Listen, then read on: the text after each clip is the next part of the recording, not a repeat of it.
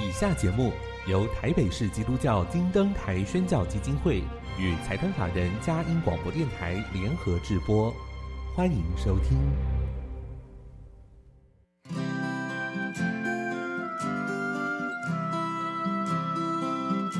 在现代紧凑的生活节奏里，以爱建立和谐的家庭生活，以喜乐专业的态度投入服务。一起营造你我的美丽人生，成为一个快乐又丰富的译文生活家。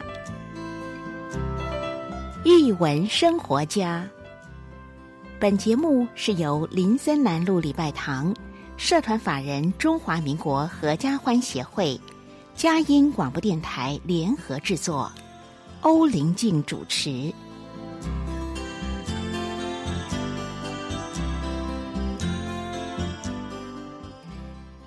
这里是嘉音联播网台北 FM 九零点九，桃园 FM 一零四点三。各位听众朋友，大家好！您现在所收听的节目是《艺文生活家》，我是节目主持人林静，很高兴跟您在空中相会。节目一开始跟您分享展览的讯息：写尽繁华，晚明文化人王世贞和他的置业。从二零二二年十月五号到二零二三年三月二十五号，在故宫博物馆北院第一展览区展出。王世贞先生是明代重要的史学家和文学家，他非常热爱艺文活动，几乎涉及了当时所有的文化领域。最特别的是，他观察并记录十六世纪大明的繁华。这个展览将展出王世贞先生精彩的一生，也透过他的志业来探究明朝晚期文化的盛况。我们可以认识当时充满创意和多元的文化生活，是个非常难得的机会。欢迎阖家共赏。再一次推荐给您《写尽繁华：晚明文化人王世贞和他的志业》，从二零二二年十月五号到二零二三年三月二十五号，在故宫博物院北院展出。欢迎阖家共赏。今天到了我们好书分享的时间，音乐过后开始我们的访问。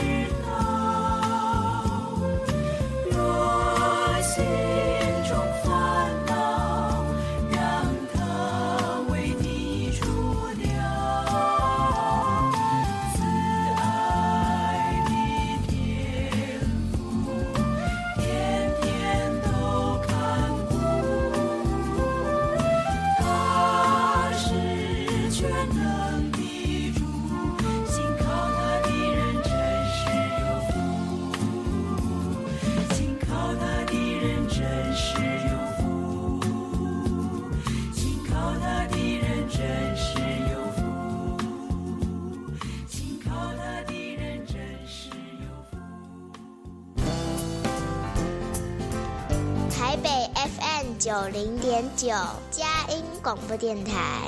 桃园 FM 一零四点三，Go Go Radio；宜兰 FM 九零点三，Love Radio。这里是佳音 Love 联播网，精彩节目，欢迎继续收听。欢迎回到英文生活家，我是节目主持人林静。很高兴跟听众朋友在空中相会。今天非常荣幸，请到是台湾知名的作家陈信惠老师。陈老师在他的散文集《把爱还诸天地》当中有说了一句话，他说：“当一个笔耕者提起笔来创作，他最大的秘密不是灵感，不是天才，而是爱，一种不能自己。”对世界、对生命、对写作的爱，今天陈老师又把这样的爱带到我们节目当中，所以大家会感受到正向的能量哦。我们先欢迎陈老师，陈老师欢迎你来到艺文生活家的节目。嗨，大家好。我是陈信惠，很高兴可以跟老师在空中相会。以前就是 看着老师的书，对。嗯、老师过去有一篇文章啊，写到一路走来始终阳光。嗯，我自己在看您的作品，我觉得就像这样的写照，就是您的文字里面、文章里面都充满了一些正向能量，几乎没有看到什么太多这种太忧伤或者是一些严厉的批判。嗯、那我觉得这也是您的一些写作的风格哈，一种展现。嗯、可以跟我们分享一下您怎么样走上文学创作这样的路，嗯、呃，甚至您的童年怎么影响到您可以成为现在的自己？嗯，好，先说为什么我成为一个作家、嗯、啊？有人开玩笑说，作家就是坐在家里的人，嗯、但是实际上呢，写作虽然是书房里面。啊，或者说是一个比较静态的书写的行为，嗯、是。但是呢，写作不只是写而已，这之前的前置作业，对，包括你的思考、你的观察，嗯、还有你的关怀。嗯、啊，啊，我们唐代的大文豪韩愈说过：“文以载道。”嗯，我常常在思考，这个道究竟是什么道呢？对。那么写作之路一路走来，数十年下来，我所结晶出来的，我个人对这句话的体会，或者至少作为一个作家，我想要追求的道，好，或者说我在文章里面、作品里想要在的那个道，我觉得只有两个，嗯，一个是艺术之道，一个是关怀之道，好。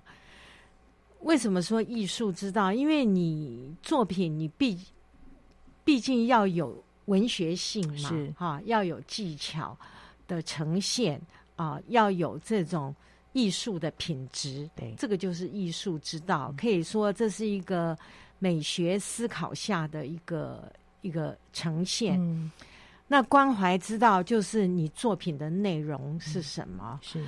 那我觉得。当前的这个世界啊，战争没有停止，对这个地球的问题、环保的问题、嗯、啊，动物的苦难是好，还有人间很多的不幸，嗯、天天都在发生。所以我觉得，在这种情况，我觉得人应该活得温暖一点。嗯、所以这也其实也回应了你。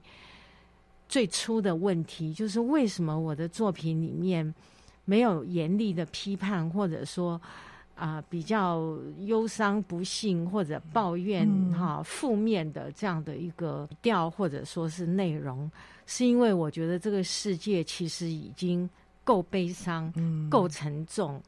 啊，我们不需要作为一个写作者，不需要再去增加这样的一个负面的重量。嗯，我个人的一对自己的一个要求就是呢，我觉得不论何时何地啊，都要为自己，也要对别人带来温暖快乐。嗯，那我想是这样的一个信念。所以呢，就在我的作品当中就呈现出来。是如果你自己不先活成阳光，你怎么能够把阳光带给这个世界呢？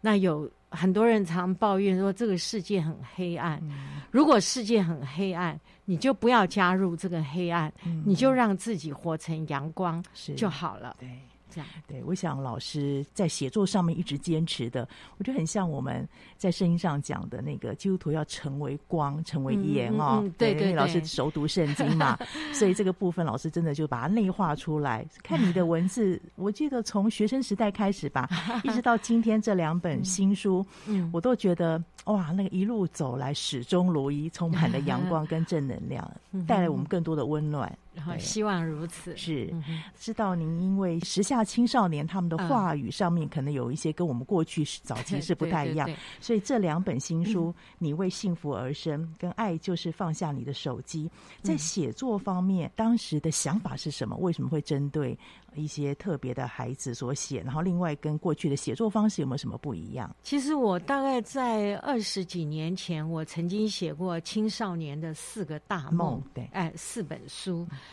这四本书也是以青少年为对象，对象哈，设定这个样的读者对象。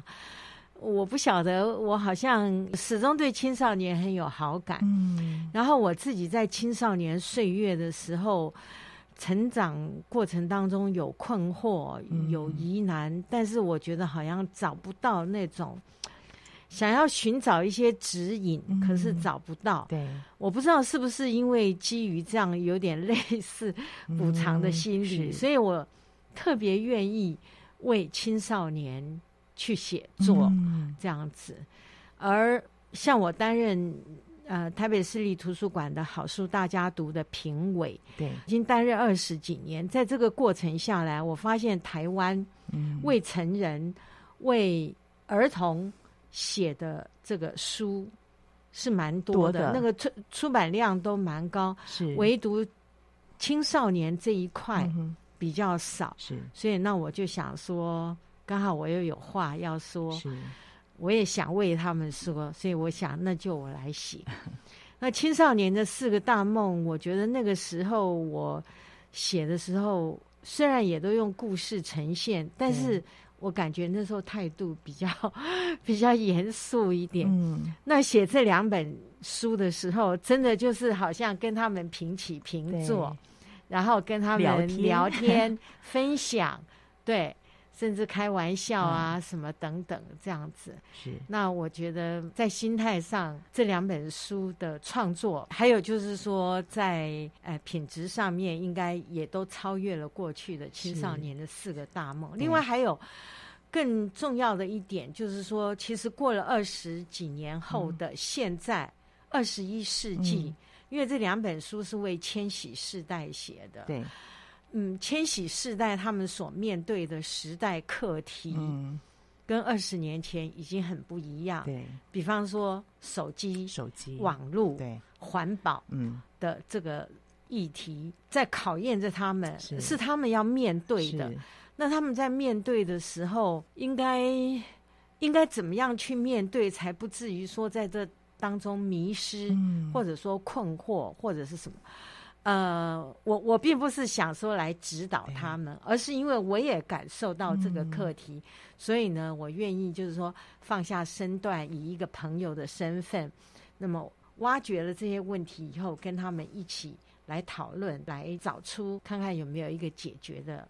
办法是这样子，对，老师从一个全球公民的角度来看待青少年面对的一些处境，对对。那我觉得最难得的是，您包含在写作方面，继续维持您写作优质文具阅读起来的节奏感，那个优美性之外，您有做一点调整，对不对？比如说您在写作技巧上面可以跟大家分享。有，我觉得就是说这两本书，第一个在写法上跟过去比较不同的，就是说。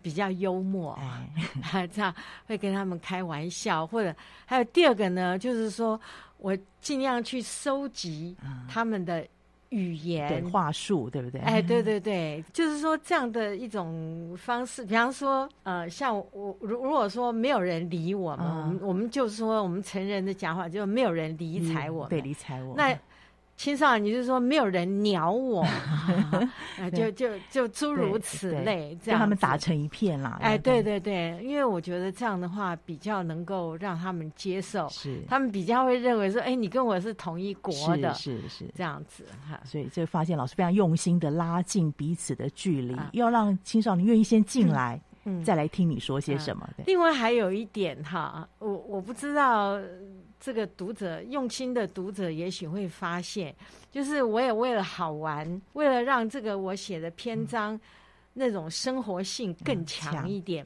所以每篇故事的这个青少年他们的名字，我都是用食物的名字，什么沙茶、卤肉、卤肉，对啊，什么百合啦、普洱啦，什么是。诸如此类。所以更更幽默化，对对对对，生活化一点，这样。感觉就是一个普罗大众，好像就在你旁边说故事的一个姐姐，对。所以其实我在写的时候，虽然那个议题很沉重，对，比方里面讲到就是说这个海洋塑胶袋的污染，是。导致这个鲸鱼什么死亡什么等等，那篇叫做《人类对不起你》哈。这个议题就很沉重，或者说像那个瑞典少女，对，好，她在那个国会前面，气候的部分，对对对，对为了那个气候暖化抗议，嗯、然后引发全球学生，嗯、当然我们台湾还没有啦，这样去复合，这样，就说虽然议题很沉重，但是呢，就是因为有这些幽默的这个成分加进去，嗯、所以我在写的时候。呃，我我经常我发现我经常脸上还会会浮起微笑，是这样会心一笑。嗯，这就是作家的功力，怎么样举重若轻，把一个 重重的议题轻松说，但是又说到青少年的心理，这是老师的功力。那到底老师怎么说的呢？我们先进一段音乐，等下再听老师来分享。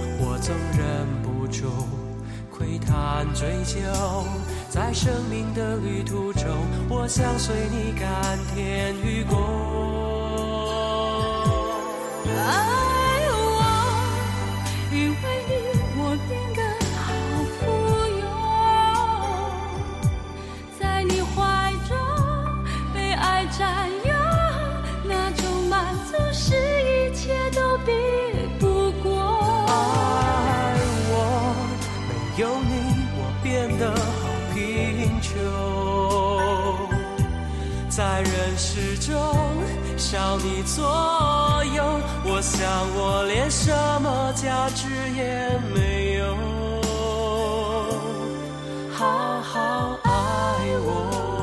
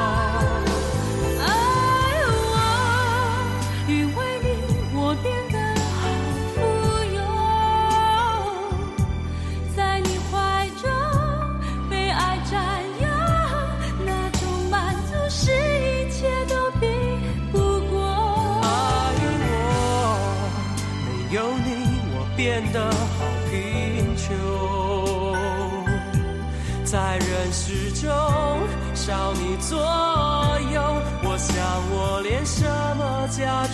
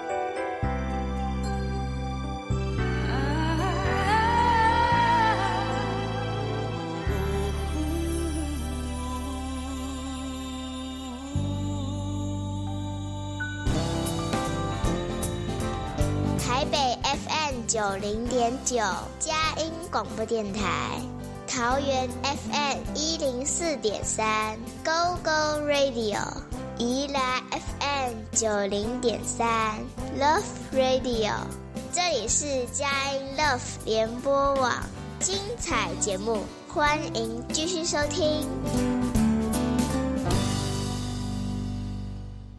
欢迎回到《艺文生活家》，我是节目主持人林静。今天非常荣幸请到的是陈信惠老师来分享。老师在字母文化有出版两本书，《你为幸福而生》，爱就是放下你的手机，是特别针对青少年时期各样的状况啊。老师刚刚在第一段有讲到。他用一个青少年容易接受的方式，但不违背他原来的这个写作的艺术性，来跟青少年沟通、分享、聊天。好，那我们要请老师来分享一下这两本书。老师可以跟我们分享一下，您为幸福而生。我们先来谈这一本哈。当初您设定的人物啊，他的原型比较属于这个所谓我们的呃。乖孩子、正向的青少年，当时设定这样角色的原因是什么？当然我知道他们也会遇到生活当中的瓶颈跟状况。对对，因为呃，我先说这个书名啊，嗯，“你为幸福而生”哈，我觉得其实每个人都该有这样的一个信念，嗯，觉得说我来到这个世界上呢，我我我不是因为。要承受苦难而来，当然，也许耶稣可能不一样那样的呃伟人啊。那我其实遇见很多的青少年都是好孩子，嗯，可是呢，常常会有缺乏自信，嗯，而且在成长的过程当中呢，有时候校园生活的不如意，对，功课的压力、霸凌的问题，嗯啊，校园霸凌的问题，或者说跟父母相处，是，或者说家庭生活，比方说父母离婚，嗯啊等等。那在这样的一些现实的冲击之下，嗯，我我是觉得这些善良的孩子，他们心里头对人生有很多的问号，然后呢，也不知道自己该怎么样的应对，对哈，面对才是对自己最好的一个方式。嗯、所以我在写作的过程，还有这之前呢，其实我收集了一些现代青少年的故事，嗯，我觉得很可以写，是，然后我就把它放进来。嗯、另外还有一点就是说，这本《你为幸福而生》还有一个很重要的主题，就是。我把台湾青少年放到地球公民的这样的一个位阶来看，嗯、因为我们台湾是一个海岛，对，岛国最容易犯的一个毛病就是近视，还有侠心症。嗯、对，我们常听到一句话说呢，让世界看见台湾。嗯、但是我有时候会在想，其他国家，美国会不会说让世界看见美国，嗯、让世界看见德国，让世界看见法国？不会，嗯、我们需要人家来看见我们的时候，这个其实就多少有点暗示我们是缺乏自信的。我们要以人家看见我们，好像来肯定自己。嗯、所以我倒觉得呢，我们在海岛上的这样的岛国的这个国民，我觉得反而我们应该要让台湾看见世界，是哈。所以呢，我在这本书的卷一前半部呢，就是把台湾的青少年提升到地球公民的位阶，嗯、然后用一些故事，对啊，去跟他们讨论啦，也是分享，就是说，当台湾人跟地球公民的角色结合在一起的时候，那我们在这个定位上面，嗯、我们可以去做什么？是。去怎么样的为这个地球？嗯、地球是我们最原始的母亲嘛？去为这个美丽的母亲，虽然她现在已经开始受到很多的伤害，嗯、为她去做些什么？嗯对，了解了，所以就明白老师为什么会在这过程当中以比较正向的孩子为角色，嗯、然后去看一看他们怎么去面对他们生活当中的议题。对对，其实结合了本身不要忘记自己是一个地球公民的角色。对对。那这本书当中，老师有没有特别想跟大家分享的例子？特别想分享的例子啊，比方说像第一篇《花草好时光》，嗯、那个讲的就是一个。一个一个男孩，一个国中男孩，然后因为受他母亲的影响，嗯、平常他不喝这个外面瓶装的，是。然后有添加剂的这种饮料，而且呢，他也想将来就是说呢，去继承他舅舅的所开的那个养鸡场，因为我们吃的这个鸡蛋呢、啊，就是说蛋鸡，嗯，在成长的过程当中，据说常常是受到。不人道的对待，对。就是所谓的笼饲，笼饲的关在笼子里，而且那个空间很窄，很窄又对，几乎都不能转身，对，然后也没办法去去整理自己的呃羽毛，或者说啄身上的这个有虫啊什么，嗯、所以那在这种情况之下，就只好在他的食物里饲料里面放这种杀菌的药。药，对，那可是这种药最后会透过鸡蛋对。嗯。这其实是是一个双输的事情。然后这个男孩就说，他将来他想要开的是啊，继承他舅舅的养鸡场之后，嗯、他想要这个发展的养鸡场是天然的，对，好让鸡可以在里头自由的奔跑，是洗沙浴，在沙沙 里头打滚，对，这样还要让他们听。贝多芬、巴哈、莫扎特等等，这样子、哦、就是很天真呐、啊。但是呢，也看出他的一种善心，对或者说，哦、对对对，动物保护的对啊，这样的一个一个心态，这样。那另外还有就是刚刚有提到的这个人类对不起你，对这个课题，其实我也常常在思考的，就是塑胶袋的使用。嗯因为我们生活在这样的一个时代，这样的一个环境里头，我们已经生活无法离开塑胶了。对。可是当塑胶的污染进入海洋的时候，那些海洋生物不知道，嗯，他们以为是像听说有些鱼类就会把漂浮的塑胶袋看成是水母，嗯，然后就把它吃进去。然后，当这些塑胶袋在他们胃里头累积到一个相当的量的时候，其实不止台湾，嗯、像苏格兰、意大利什么，都发现过有那种鲸鱼搁浅在沙滩死亡。剖开他们的胃部的时候，发现惊人数量的塑胶袋，是。这样子。那这个故事就是结合一些国际新闻，是。还还有台湾。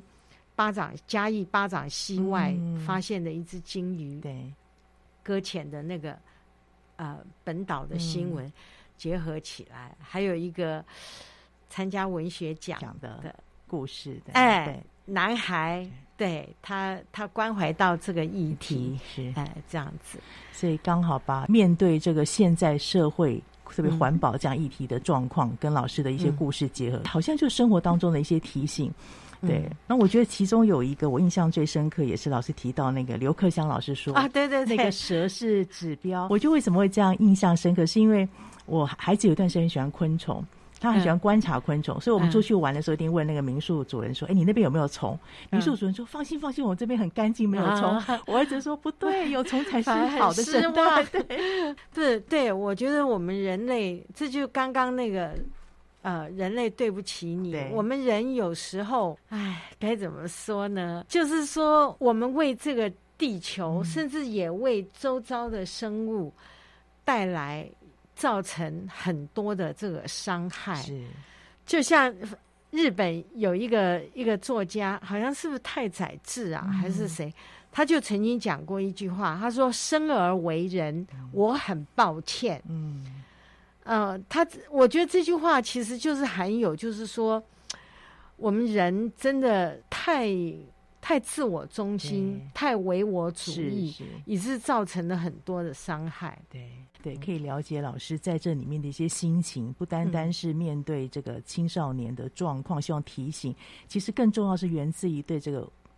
天地万物的这种爱跟悲悯，对对对，那个东西出来的文字就有力量带给孩子的。对，好像有时候你如果刻意这样在教他怎么环保，我觉得孩子会很敏感，特别青少年会排斥，会排斥。对，但你是真的是感同身受，感受到这些对发自内心的，然后出来的文字就带着不同的温度跟力量。很谢谢老师这样的分享。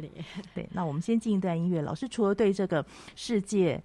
特别的一个关怀跟悲悯之外，其实面对现在青少年使用手机，好，不单青少年啊，大人也是，也会有一些的想法跟一些的分享。嗯、那到底是些什么呢？嗯、我们先进一段音乐，等下听老师再来分享。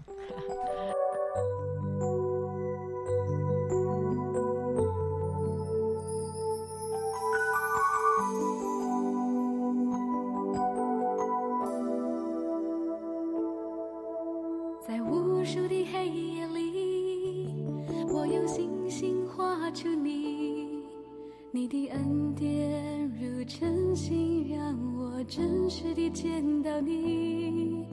在我的歌声里，我用音符赞美你。你的美好是我今生颂扬的。这一生最美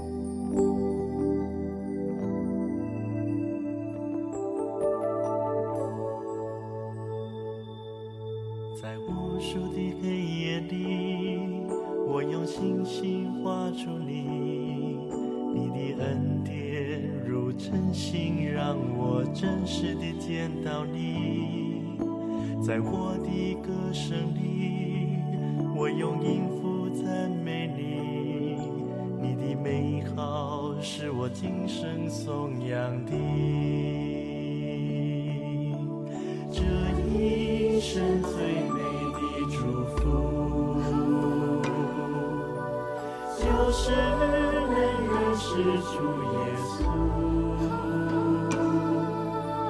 这一生最美的祝福，就是能心靠主耶稣，走在高山深。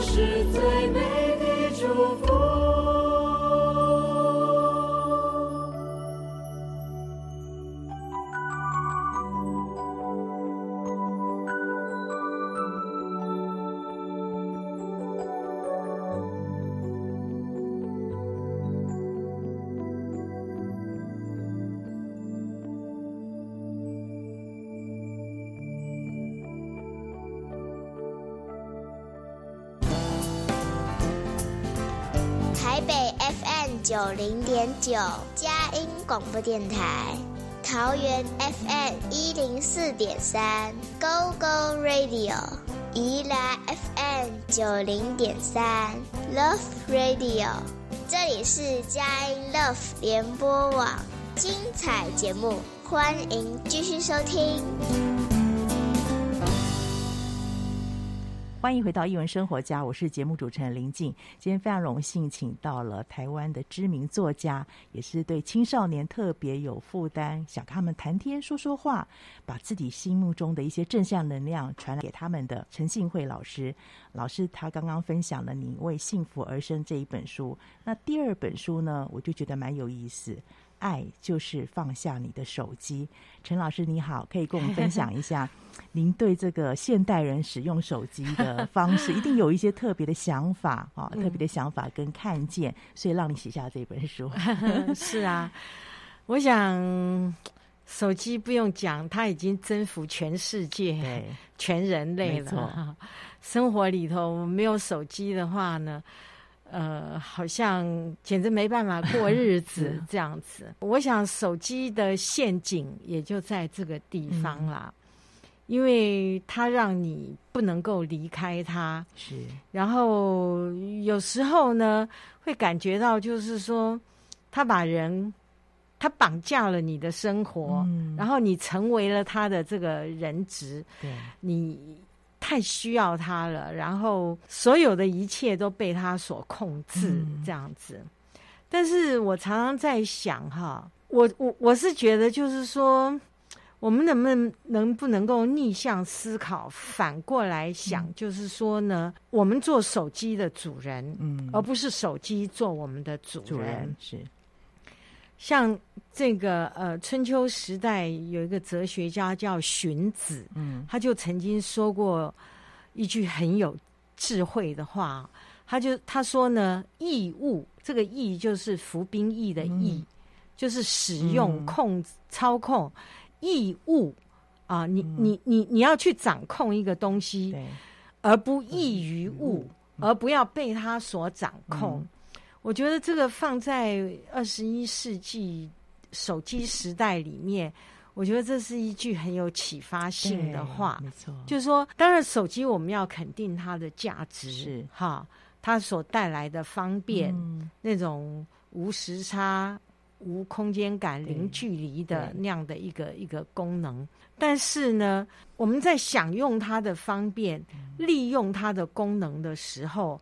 是不是也能够聪明的，嗯、就是说呢，避开被他所控制的这个陷阱？是，比方说，像我知道，在国外有有有那种所谓的手机身心门诊，就是有些人已经是太陷溺在其中不可自拔，变成一种心理性的疾病，要去这个呃门诊请请医生来治疗。那有些医生。给病人的功课就是说呢，你每天你要定一个小时，嗯，好，最初的功课就是定一个小时是这个啊、呃，完全不接触手机的时间，就是睡眠之外，一个小时或者半个小时开始、嗯、完全不接触手机的时间，这样。然后在这个不接触的手机、不接触手机的时间里头，你去跑步啊，啊你去打篮球啊，你去呃跟朋友聊天啊，听音乐啊。嗯啊，或者逗逗家里的猫狗啊，或者打 扫房间，把你很脏乱的房间打扫一下，啊，擦擦灰尘什么等等，然后你再来评估一下，哎，你是不是比较快乐，嗯、或者是怎么样等等，诸如此类。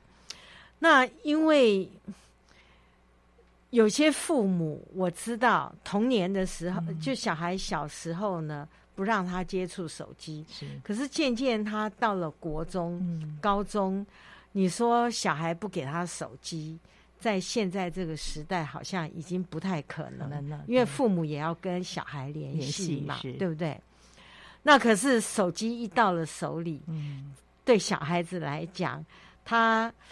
还没有足够的这个自我控制的能力的时候，我觉得手机真的就是一个黑洞。嗯，我我就听过很多父母感到烦恼、感到痛苦，嗯，因为不给他手机不行。对，给了他手机以后，你又不知道他拿着这个手机在里面看到什么、嗯、接触到什么，是这样子。所以呢，我对我收集了一些故事。然后我觉得这个书名“爱就是放下你的手机”，嗯、我觉得其实是我内心深处的一句话。嗯、如果你爱自己，嗯，那你就要经常有意识的，在不需要的时候，你就要放下你的手机。嗯、其实我有时候觉得，一个人征服了手机，其实就等于征服了他自己，因为你是对自己。的行为、心态等等，你是有了百分之百的这个掌自我主导权跟掌控权。所以我在这本书里头呢，我主要是跟青少年分享一下，就是说关于我们跟手机怎么样互动、应对的课题。然后顺便也还提到，由这个这样的一个观点出发。延伸下去要讲的就是说呢，我们其实可以多阅读，嗯、多接触纸本书籍，然后呢，以这个来取代跟手机的接触。是，所以我一开始的时候引用了那呃，就是那篇文章叫《奥巴马的幸福告白》。欧、嗯、巴马就是说呢，他说我经常随身携带的啊、呃、一个小物品呢，嗯、就是书。书啊，他讲的不是手机，对，这样子。是，对我很感动，就是因为的确面对手机真的爱恨情仇，对，但是我们怎么样让？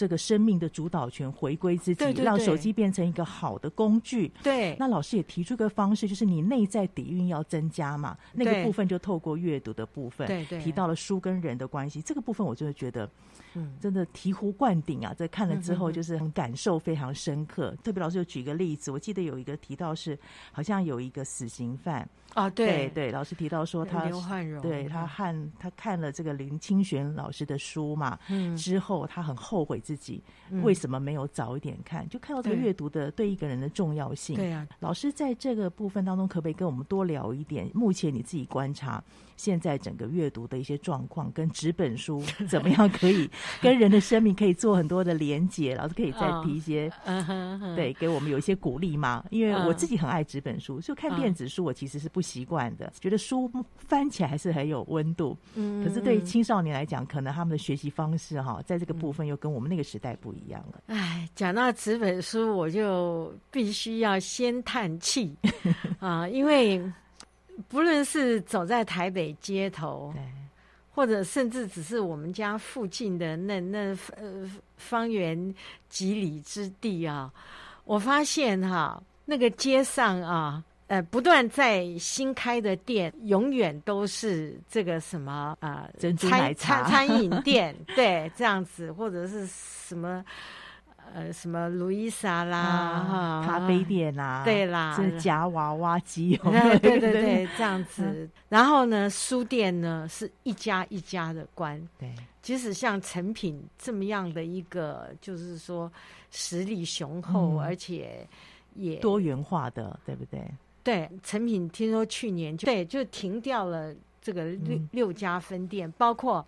在那个敦化南路上面的旗舰店，嗯、那个第一家店，哎，对对对，敦南旗舰店这样，书店这样一间间关，这个就反映出，就是说呢，嗯，它的市场不断的需求缩小了，对对，在在缩小。